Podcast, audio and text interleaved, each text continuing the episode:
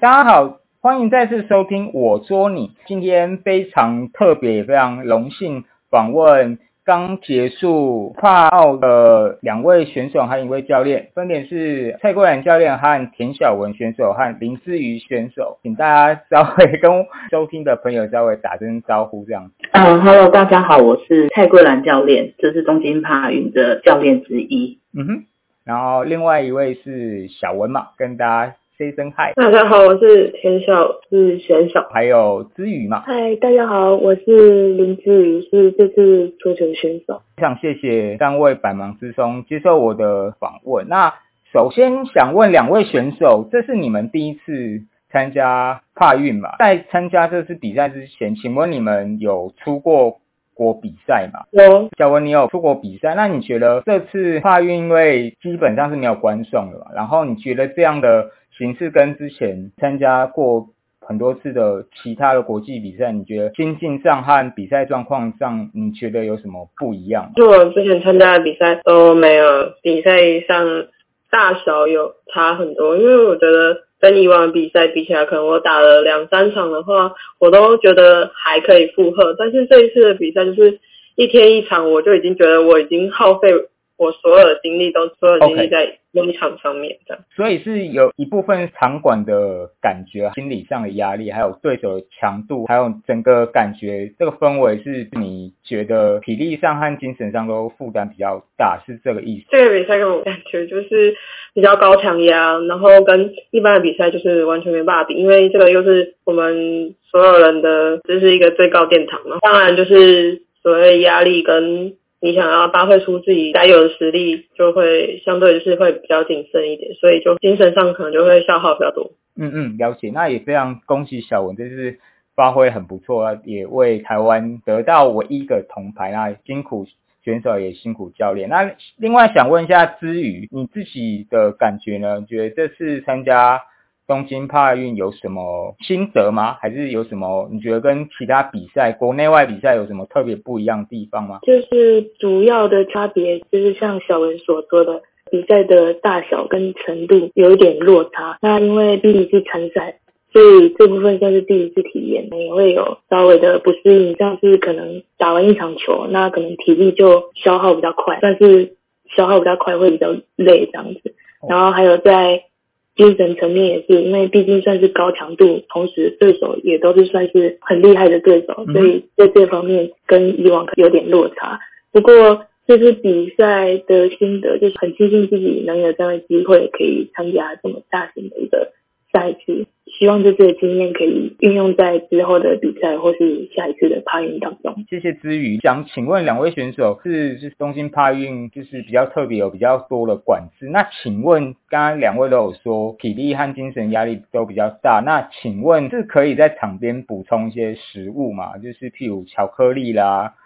香蕉啊，或能能量补给品，这个是允许的，还是需要去场外，还是一个指定的空间就是下面会有一个休息室，他们会有准备一些点心，？OK，但是对我是我在比赛期间，其实我都反正就是胃口很不好，就几乎很少进食，所以我会变成说用能量饮来代替我。OK，所以能量饮是可以在场边补充的，还是要一样要指定的地方做在场外就可以补充。？OK，了解。至于有要补充的吗？还是教练也要补？如果说是在比赛当下，应该是不能同，好像是不行，因为有些的桌子它是会有一些转播或是直播，那 OK，像就是能量饮或是一些补给品，可能会有厂牌这部分就是没有办法。对 OK 休息的时候是都可以。OK，了解。稍微问桂兰教练，请问这次的帕运是您第几次的 参与啊这次是我第三次参加爬运会，？OK，那你觉得这次有特别的不一样吗？不管是带选手还有准备，等于多了一年嘛？对，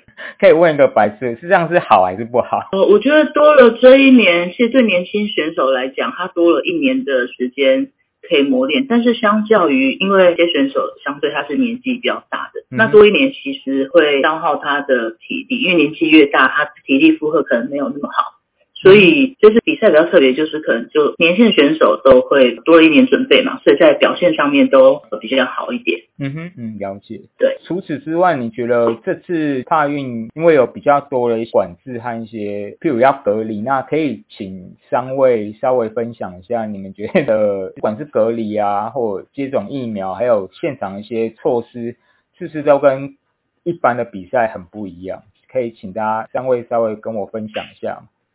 好，那我来先讲一下好了。好，像因为疫情期间，其实很多国际赛都取消。我们取消了这一年多当中，最近的一次出去比赛是在帕运前六月份的帕运资格赛，很多的公开赛取消嘛，那大家可能就是没有办法争取更好的积分。借由这一次的资格赛当中，那他就在每一个级别里面各选出第一名，他就可以就是保送帕运。然后很久大家都没比赛，然后加上疫情的关系，所以在以往我们像去训练场地，我们可能可以在训练场地待比较长的时间做热身。那像我们六月份去的这一次，它就是在你的赛前一个小时，你才能在你的训练的桌，他安排的训练桌做热身。那做完热身，基本上我们就是会去比赛场地那边检录。那检录完比完赛之后，我们是就是他是不允许就在场上的。所以他几乎每一张桌，他都用直播的方式，所以他希望你回去饭店，就是在独立的空间可以就是看比赛。那像以往我们可能就是诶队友还在比赛，我们可能就会在场边加油啊，或是就是一起陪伴这样子。那这是跟以往比较特别的地方。哦，那在帕运的期间也是，它就是我们的热身时间相对就是变短，每一个选手就是在。他规定的桌子热身三十五分钟，蒸完之后你可能只剩五到十分钟的时间，必须要去换衣服，然后准备去检录区做检录。现场它不开放外人，就是外面观众可以进去，现场就只有比赛的选手跟少数几位，就是还有留留在场上的比赛的队员。了解，所以是帕运是可以加油，但是基本上资格赛和帕运的练球的时间都非常短，而且是指定的，是这样吗？对，因为疫情期间嘛，所以就是当你每一场的不管是练习或比赛，他工作人员都必须要把桌子跟我们场边坐过的椅子全部消毒完之后，才会给就是下一个准备比赛跟准备练习的人使用。那他没有消毒之前，他他也不会就是让你使用。了解了解，想问一下小文，觉得这样子就是让不管是资格赛和帕运练球的时间都非常的短，而且。可能不像一般，我知道一般的比赛可能在前一天可以有比较多的练习时间。那你们这次去比赛帕运的时候，你们隔离完有练球的时间吗？然后你觉得这样子比较短的练球时间，你是怎么样让自己马上调整到可以比赛的状况？这样，首先就是在比赛前的训练有训练到就是要准备比赛的那种。感觉，嗯哼，然后再到比赛场地的时候，时间很少，但是我们也都是抓紧凑的现有的，就是依照对手的打法，然后再训练一下自己，等一下准备打的战术，然后理清一下这样的准备吧。哦，还有一个最主要是我们前面就是要训练前，就是会有做一个很充足的热身。OK，对我们来说很重要的。OK，呃，肢体的一些暖身让。身体可以完全的热开嘛？对，了解。那想问一下，这次参赛你有用什么方式让自己赶快的 进入这个比赛的状况？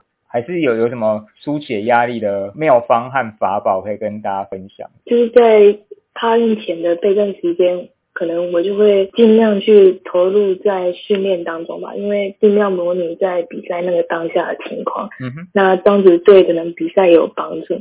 那可能说到在赛前压力比较大的部分，可能就是我们会自己找一些舒压方式，像是看个电影啊，或是跟其他像小文啊，或是布兰教练讲一下心情，或者说我们会一起做一些愉快的事或是搞笑的事。哦，像那时候我们在国训中心的时候，因为国训中心是有一些游乐设施跟卡拉 OK 的设备，那我们可能有时候假日没有训练的时候。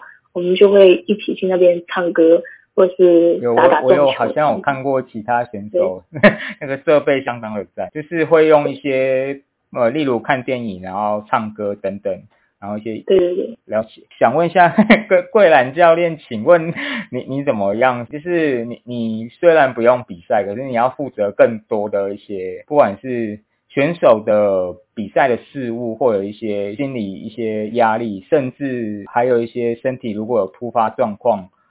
请问你是怎么样排解你的压力？还是你你觉得第三次已经驾轻就熟，没有压力了？基本上压力可能因为长时间都是在身上选手嘛，那我们突发状况相对来说会比较多。嗯哼，那你说比较大的压力，我倒是觉得还还好，但是可能就是平常就是会比较累的时候，可能就会去给人家按摩啊，或者是就是我我也很喜欢就是泡泡澡这对样。这两个非常，这个我我应该跟桂兰教练年纪差不多，对，那个步入中年都很需要这 这两个可以舒缓自己的一些心情和生理景象，甚至进入跟三位聊聊各自的背景。首先想请问桂兰教练，虽然一路都是选手出身嘛，那当初为什么会接触桌球？然后是什么时候开始打球？小学二年级的时候，就是因为学校要成立桌球校队嘛，嗯哼，教练就到我们二年级各班，就是找一些体育体育比较好的男女生，嗯，然后就各班就是选一些进去校队去做选拔。嗯那一个时间一个时间点，是教练就是会淘汰一些比较不适合的，因为那时候我们早期是打五点，啊只要四个人。所以就慢慢可能好几十个人，然后就是男女生就留各四个人，就是各成立一个男女队这样。问一下小文，那你是什么时候开始接触桌球？小学二年级开始接触桌球，嗯哼，然后那接触的原因呢？是自己有兴趣，还是爸妈，还是？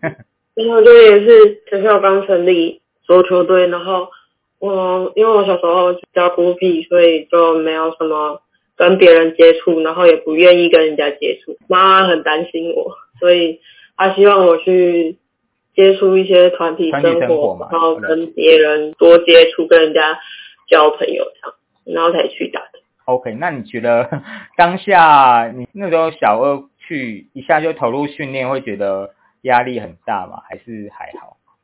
没有，就是以打开心。开开心打哦。开，其实一开始进去大家都是从零开始，所以没有说谁比较厉害，所以也没有所谓的压力跟竞争的关系。OK，就是学习适应团体生活嘛，还有对培养对桌球的一些认识和爱好嘛，这样说。对，就后来打到后面就是觉得很有趣，然后就一直打到现在的。了解，好，会晚点我会再问一下比较细部的。那想问一下之宇，请问你什么时候开始接触桌球我大概也是在小学二三年级左右加入学校的桌球社团这样子。社团，然后后来才变校队，是这样吗？对对对，我们学校有分社团跟校队，因为两个时练球时间是不一样，嗯那也只有校队可以出去比赛嗯哼，这样子。了解。好，回过头想问一下蔡教练，后来就是一直打到高中，然后大学，那你是我阅读的资料是您大学刚刚有机会。台湾有办身障桌球世界杯，开始接触，可以稍微请您再分享一下怎么样接触身障桌球？上大学前，因为就因为我们是中国石油的队嘛，哦，对，那因为社会队是就是文化大学为主，那高中那时候其实很多时间都在文化大学那边做训练。在高中升大学之前就，其实一九九九年我是第一次看到升降的桌球比赛，嗯，那那一次是负责去协助，就是当这工作人员。哦那时候是我升大一的时候吧，就第一次看到身上桌球比赛，就觉得就是怎么会没有看过我的桌球比赛，而且是他们是坐着轮轮椅椅，然后有一些是截肢的，或是拿拐杖的。嗯所以那第一次看到的时候，其实就是心里面冲击很蛮大讶异的，怎么会有一群肢体不方便的人，然后球还打得这么好？好快因缘机会从做义工，然后甚至有到台北市身障足球协会当训练的，听说是义务指导嘛，那可以再分享一下那时候为什么会选择是这样的？那时候大学的时候，因为就是一种身份，就是我们会努力评选国手嘛。那国手能出国比赛的国手，就基本上要全国前几名。因为那时候就是也没有就是入选国手，就是在青少年国手而已。然后那时候就是老师有建议说，哎，就是要呃出国去打球啊，还是就是转任当教练这样。因为身上运动这块一直都是我们文化大学在协助跟帮忙。那我们除了有桌球之外，还有田径啊的教练在负责带。那时候跟着学长姐去北桌的时候，北桌就台北市残障桌球协会，然后就问说要不要就是去协助他们，因为在呃一九九九年的越南，越南就是现在的亚洲杯，跟你说的那二零零二的世界杯，对这两个比赛我们都是当工作人员。那基本上看了一些台湾选手，其实觉得台湾选手也都程度都还蛮厉害的，就是在那年代来说，去台北市残障桌球协会就是支援当教练。其实一开始的时候，其实他们是有付我们一些就是比较少的钟点费，因为毕竟我们是学生身份。待久了之后，就是发现其实很多选手啊，其实他们是没有工作的。那你说没有工作，然后又就是选手想要练球又要支付这个教练费，其实我们会就是觉得很不好意思的。对，就是你就知道他家境没有这么好嘛，或是他们他没有没有经济来源，所以。后来之后，我们就把这个制度取消，就所有的教练都是担任做义务教练的。然后从那时候开始，就一直就是跟着学长姐跟学弟妹，然后担任义务教练在北桌这样子。对，了解。我读了资料也有发现，好像你曾经因为为了要指导，尤其是坐轮椅的身障选手，你自己也有坐上轮椅去模拟他们训练和比赛的。状况，那可以请您稍微分享一下吗？其实刚开始，我一开始都是带轮椅的选手比较多，因为轮椅这块对我们来说是相当陌生，因为我们从小到大打球都是就是移动嘛。那当你不能移动，要坐在轮椅上面的时候，你当然会就是想说，我要怎么样模拟他们的方式，所以我们就会坐下来，呃，跟他们训练跟做打比赛。因为我们是有腰力的，就是健健全人都是有腰力。那有些人可能就是在操作不当的过程当中，坐在轮椅上打球可能会翻车，会向后仰，然后可能会造成伤害。所以基本上我们就是为了要跟就是选手的对手更接近，所以我们基本上会坐下来先去练习怎么操控轮椅。那就是因为坐在轮椅上面，不像我们站着都会用正手发球比较多嘛。那坐在轮椅上面。他会用反手发球比较多，所以你就变成你击球的角度、你发球的角度跟方式都要不一样，所以我就会坐下来去练习他发球的落点啊，然后就一些短球跟边角的球，就练习怎么去操作。了解，酷。那想问两位选手，就是这次在正式出发前，陈总这边有露出一个呃，两位选手有跟那江宏杰选手有。一起拍片宣传啦，我觉得那整片非常，就是我觉得是好像是有让江宏杰有体验，他不可以，他无法，他正常可以翻手腕。那请两位选手分享一下你们就是那次拍摄的一个心得，还有你们有收到一些反馈吗？你们觉得这这样的宣传效果如何？这样？哦，我我先讲哈，刚刚才有说到翻手腕的部分，其实是我的就是目前就是。嗯，应该就是障碍，对，就是因为我的打球手腕的功能没办法正常使用，所以在打球上会有一些限制。因为我们桌球的有些动作是比较需要，就是比较需要对细节或者比较小的一点动作。那那时候整个拍摄的过程，就是其实我们很高兴能跟就是江宏杰这个，同时也是很厉害的前辈，然后也是。就是外表长得很好看的，而且是明星，以及因为现在都有在主持节目，所以就整个你觉得他从他身上有觉得有学到一些，譬如什么谈吐啦，或者是有他有教你们一些面对镜头一些小技巧吗？有吗？有，对，因为他在整个拍摄的过程，就是就是比较常 NG 的状况都是出现在我们两个身上，因为。可能拍的经验也没那么多，那他当下可能会就是提醒我们，叫我们不要紧张，或是说你就放心，就是直接想象你在当教练，然后再教我打球这样子。那其实也很感谢他，就是愿意这样子跟我们合作拍拍摄这支影片，同时也可以增加心脏运动的一些曝光度的。嗯，的确。那小文呢？你觉得这次拍摄经验如何？然后你有什么想？分享的吗，我大概就是跟志宇讲的差不多嘛，就是也就是因为我我就然后呢，就是我有台词我都一直忘记，然后就 NG 很多次，然后他也就是很有耐心的教我们，然后等我们这样，然后也因为因为他现在的知名度很高呢，然后可以跟我们一起拍摄，然后也增加让人家更了解身障运动。嗯哼，我我在三级封锁前，其实我刚好跟一位球友约约在那个华江高台北市华江高中，然后那时候刚好是他们明星红队，就是全明星运动会明星红队在那边训练，然后我有看到本人以及曹佑宁。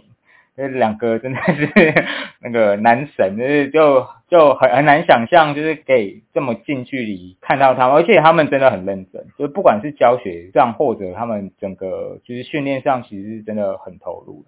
好，那那想问一下，也是两位选手，就是两位选手除了选手身份，好像像跟桂兰教练一样，都在高雄的长明桌球馆都有做一些教学的动作。那想问两呃，想问一下之余，就是你你觉得从选手还有去指导人家，你觉得身份上有什么不一样？你是怎么去？是你你有什么你的教学的一些核心思想吗？就是首先，我觉得身份上一定是有点不太一样。像是我们平常是选手身份，我们可能只要想着怎么把球打进，或是怎么打就是更好，更能发挥自己的技术，还是什么的。但是对于一个教练的角度来说，你除了你一定要会打球之外，的教学也很重要，因为你的表达能不能让学生听得懂，或者说让学生可以更快理解你想要表达的东西，这都是对于教学上是很重要的东西。同时你在教学的时候也是可以发现到，其实有时候你当选手的时候可能察觉不到这个问题，那。你在教学上用不一样的角度去看待学生的话，其实是透过这种有教学相长的这种呃帮助，其实可以也可以对我在选手上自己打球的认知上，其实是有一些帮助的。我觉得思雨讲非常好，可以用不同的角度去去看人家，也同时检视自己。对，好，那谢谢。那想问一下小文呢？你觉得当选手和当教练？有有什么不一样吗？还有你们教球的对象是是都是小朋友，还是也有成人，还是有阿公阿妈？那你们会面对不同的年龄层，你们会教学的方式会有稍微改变吗？我我觉得就是教球，又是对我来说又是一个新的一门课。对，因为我觉得不是说会打球就会教球。嗯哼。对，所以这对我来说也是一个新的体验。然后。就是因为我们要教的也是不同，就有小朋友也有大人啊，然后也有像爷爷奶奶那种。但是对于要教小朋友的话，就是你要讲的比较简单化一点，然后让他了解。然后至于对于大人的话，因为他们会比较有自己的思考，思考就是可能会有比较自己的主见，所以他们。就是你在教的时候，有时候可能比较难，因为有可能他会跟你说，可是我这样做了，但是我做不出来那个动作什么之类的。然后所以就，我觉得我现在处于还在一个学习的阶段嘛。对。哦，了解。那想问一下前辈，那个桂兰教练，就是你在你现在身份其实蛮多元的，又有教帕运的选手啊，也在高一也有任教嘛，然后在长宁也有任教。那你的。教学的身份非常的多元，那请问你怎么样在不同的身份就是转换游刃有余这样？因为可能自己也带的比较多族群，不同的族群嘛。那像在学校身份的时候是老师身份，那老师身份是一般的学生，那一般学生可能我们就是要用一些比较简单的方式，基本上要让学生。让他可以浅显易懂，然后让他在桌球运动上可以比较容易上上手，然后他就会对桌球比较有兴趣。那因为一般人其实会觉得桌球很像很难，因为打不到连续球要一直捡球，他们就会觉得桌球很无趣。那我觉得就是我们从选手转换成教练身份的时候，我们要把每一个人当做就是，因为我们从小到大接触的都是桌球，那所以。呃，可能在讲技术啊，或是训练的部分，可能呃一讲就会懂。但是我们现在接触的，可能都是到了呃大学之后，或是他出社会之后，他才接触桌球运动。那我们不能用就是像选手的理解方式告诉他们。所以一般就是呃在教学上面，我都会把这个人当做就是他什么都不懂的情况下，从最简单然后最容易上手的方式，让他可以上手。那他开始达到有连续球之后，就是学生就会对桌球运动比较有兴趣，也比较不会害怕。那像身障选手这部分，因为其实我们早期的选手年纪都还蛮大的，我们是在这近年才有这些比较年轻的选手。那我们其实早期的选手都四五十岁，在那时候基本上很多选手基本上都可以当我的就是爸爸妈妈的年龄。我要就是在那么小年纪，然后带这一些大人训练，又是呃不是专业选手出身的，所以我们就要变成要有比较有耐心一点去。呃，指导他们跟甚至修正他们的基本动作。哦，那用一些比较专业专业的话语，然后去让他们了解这个技术是怎么样。对，如果像一般的、一般的民众的话，也是就像一般学生一样，我们就基本上希望他可以自己可以很快上手。那当他开始对桌球有兴趣的时候，他就会想要再练一些比较进阶的。那甚至他可以出去跟人家。呃，打打比赛就是交流这样。想问一下郭然教练，可以稍微跟我们讲一下这次帕运，自己也看了一些比赛，那它的分组桌球的分组其实还蛮广的，它总共有 TT 一到 TT 十，那可以跟我们稍微讲一下是怎么样分？帕运这个运动是就是针对肢体障碍跟呃视障的。那其实呃就桌球来说，其实桌球分了十一个级别。一到五级是轮椅组，六到十级是站立组，那十一级是就呃心智障碍组的，就是肢体障碍帕运就是这些项目。其实还有呃像听障啊跟那个奥的那部分，也都是身障的桌球，只是它是他们的协会不归在呃帕运的组织里面，所以我们就是针对是让桌球项目就这十一个级别。对，那如果是一级、一二级的选手。基本上他没有什么压力，他甚至连打球的时候，球拍都需要用绷带绑着做进行打球这样。对，那你会看到其实很多选手就是打的球速没有这么快，然后他可能掉一些边边角角的时候，他身体可能就会趴下去，没有办法再起来。嗯，对。三级开始就是渐渐开始比较有腰力，那五级就是相对来说就是在轮椅组里面是算最轻微的，可能会有些截肢的。嗯哼。那六到十级分。六七级你会看到，就是那些选手可能，呃，全身上下他可能只有一只呃脚是正常的，其他可能都是一只，包括他的拿球拍，他都是用一只去操控球拍这样子，然后在移动上面其实也是比较不方便。那八级也是不太方便，那这再慢慢的就是十级就是在站立组里面是最轻微的。所以，我们这次选手是有一位四级，一位五级，那，两位受访选手都是十级，是这样子吗？对，是。然后，那我个人问一个很白痴的问题，就是 我有看到在比赛前期，我就我自己有制图埃及选手的五手的那个选手，对对对，我我有做一个，因为我有群组，就我有做一个激励大家打球的一个就是问候图，然后，但是他这次。比赛碰到的选手其实是，我记得他是碰到一个韩国选手，然后左撇稍微他是站立组，他稍微有一侧应该是移动比较不方便。那可是这样觉得，就是 我觉得他们两个感觉是不太像是同个级别，就是埃及选手，因为他他虽然有脚，但基本呃能。挥动的范围是相当少的，那可以稍微解释，他们埃及选手他的他和韩国选手他那个级别是 TT 八级的，OK，算是还能就是可以移动嘛，对不对？对啊，因为埃及选手他虽然就是没有手，但是他移动是方便的。嗯哼。那如果像八级选手，其实在移动上面其实是不太方便的。六七级选手就移动就是会更差，就是虽然他没有手，但是他在移动上面他是。比较好的，因为桌球来说，其实脚步移动是蛮重要的。OK，对，是他就是介于中间，对，所以就是被分在八级这样子。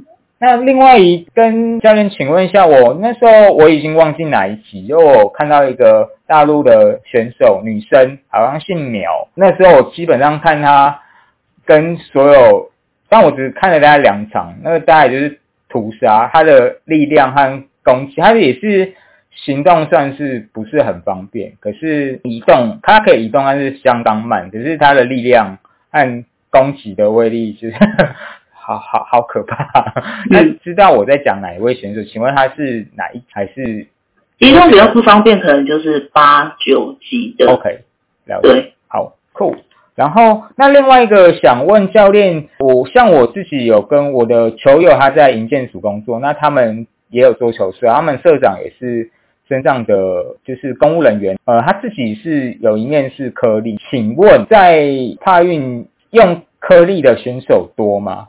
然后它的比例有，因为我刚刚说那个呃大陆的女选手，好像我记得反手也是，我记得小文反手应该也是短颗粒嘛，是吗？嗯，那请问选手用颗粒的比例，还是还还有就是你们会怎么样建议选手就是的配置这样？基本上球皮的配置啊，要依照选手的打法跟特性去呃去做调整。嗯我们不会尝试说选手应该要打平面或是颗粒，嗯，但是但是像相对来说，他们这呃女生十级来说，就是颗粒的反手颗粒的还蛮多的，，OK，但是他们的颗粒都是属于进攻型的颗粒，不是就是打防守型就的。就是比较有点像伊藤美诚，就是弹击为主嘛，对？，嗯。好，那像有一些呃轮椅选手来说的话，会比较多长颗粒，嗯哼，因为长颗粒相较来说，来回球的速度会比较慢。那他们在呃来回当中，其实他们在回到轮椅回中心回位的时候，会有多了一点点的时间，可以让他们重心赶快回来。嗯哼，对，除非他就是呃肌力很，他的肌力很好，然后他有办法跟上速度。像有一些选手，他就会利用科技的特性，然后去调整自己打球的节奏。了解，因为我有跟是银建署的桌球社社长，他就是基本上就坐在轮椅用长颗一直敲，我会我当然男生和女生，男男生，他叫他峰哥吧，我然后我不知道他，嗯 然后李金峰，呃啊可能我不知道，对他，我们有带出去，我有带他出去比赛过。哦好好，对，然后然后就被敲的 七荤八素的。后来我的球友他姓高，他是就是一般人，然后他说他有跟我讲怎么样打，但是但是真的是太难，那个我的控制并不是很好。他也是用长颗粒嘛，对不对？对，他是用长颗粒的打法。嗯，了解。好，谢谢蔡教练，那也谢谢两位。那我们还有很多问题，那我们会留到第二个阶段、第二集的部分，在各位球友分享。